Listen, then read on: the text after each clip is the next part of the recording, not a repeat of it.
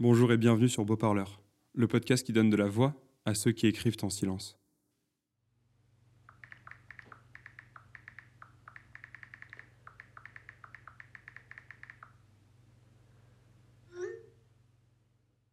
Je vais vous faire découvrir un texte de Marie Ambroisine. Elle a 24 ans. Aujourd'hui, elle est étudiante, mais demain, elle veut être houblonneuse. Elle est toulousaine de cœur, parisienne par alliance et en cavale depuis un an. Elle m'a dit qu'elle a toujours écrit depuis petite, par-ci, par-là, pour parler de ce qu'elle n'arrivait pas à dire ou inventer ce qu'elle n'arrivait pas à vivre. Elle avait plein de mots dans la tête, plein d'histoires à raconter et plein de sentiments à exprimer. Sûrement son côté un peu mélodramatique qu'elle n'avait pas le droit d'afficher. 16 mars 2021. Je suis quelqu'un qui aime définir les mots, ou alors euh, les redéfinir. J'aime redonner un sens aux définitions Larousse. Et j'ai passé mon adolescence à fixer la poutre du plafond de ma chambre d'enfant, à me demander quelle fut la définition de la vie, le sens de la vie. Je crois qu'on en parle trop, ou pas assez. Finalement, sûrement pas assez bien. Et puis, je l'ai oublié, je m'en suis fichu, perdu à écumer quelques bars, quelques pays, quelques hommes et quelques femmes. J'ai découvert l'instant présent.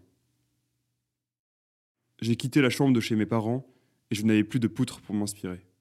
Jusqu'au jour où ma mère me dit, complètement détachée, dans une conversation qui ne valait pas le détour, Ce n'est pas ça, la vie. Comment ça? Boire de la bonne bière à foison et dilapider ses ressources dans les restaurants, ce n'est pas ça, la vie? Partir sans raison à l'autre bout du monde, ce n'est pas ça, la vie?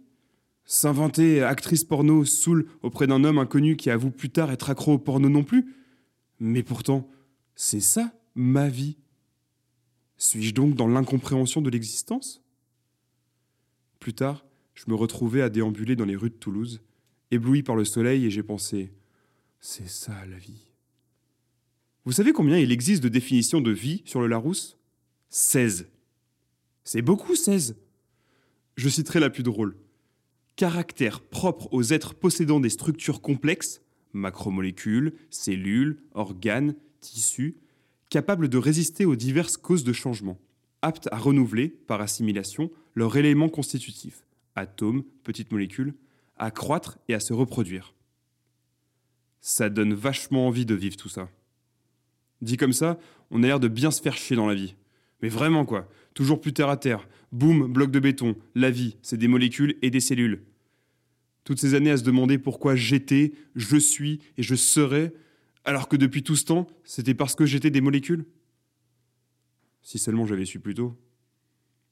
Ceci dit, c'est effectivement une structure complexe. Je me souviens, en terminale, abattu par du fervex en TP de SVT avec ma binôme et grande copine Léa, je lui lâchais un nonchalant mais marquant La vie, c'est un cœur qui bat. Point. Le mardi d'après, après un énorme fou rire, j'écris sur un papier Rire, c'est vivre. Point. Je me souviens de mes premières définitions de la vie sur du papier. La vie est belle. La vie est une fête. La vie est douce. La vie, c'est des rencontres. Dans mes moments les plus dramatiques, j'ai écrit La vie, c'est un rayon de soleil sur son visage, le rire de l'être aimé, la première gorgée de bière et la combinaison des trois.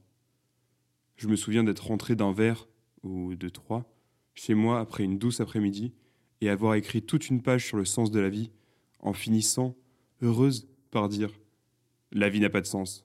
La vie n'a pas de sens et c'est bien mieux comme ça. Au final, je pense que je n'arrêterai jamais de me demander ce que je fais là. Pourquoi vous êtes là aussi? Et pourquoi on dit que la mort marque la fin de la vie, alors que lorsque mamie est décédée, on m'a dit la vie continue.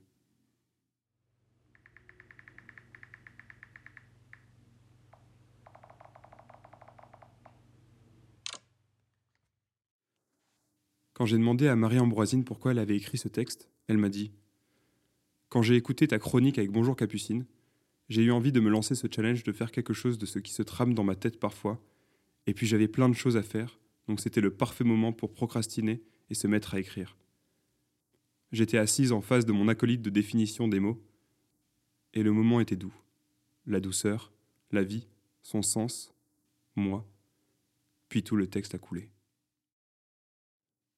Merci d'avoir écouté cet épisode. On se retrouve lundi prochain pour un nouvel épisode de Beau Parleur.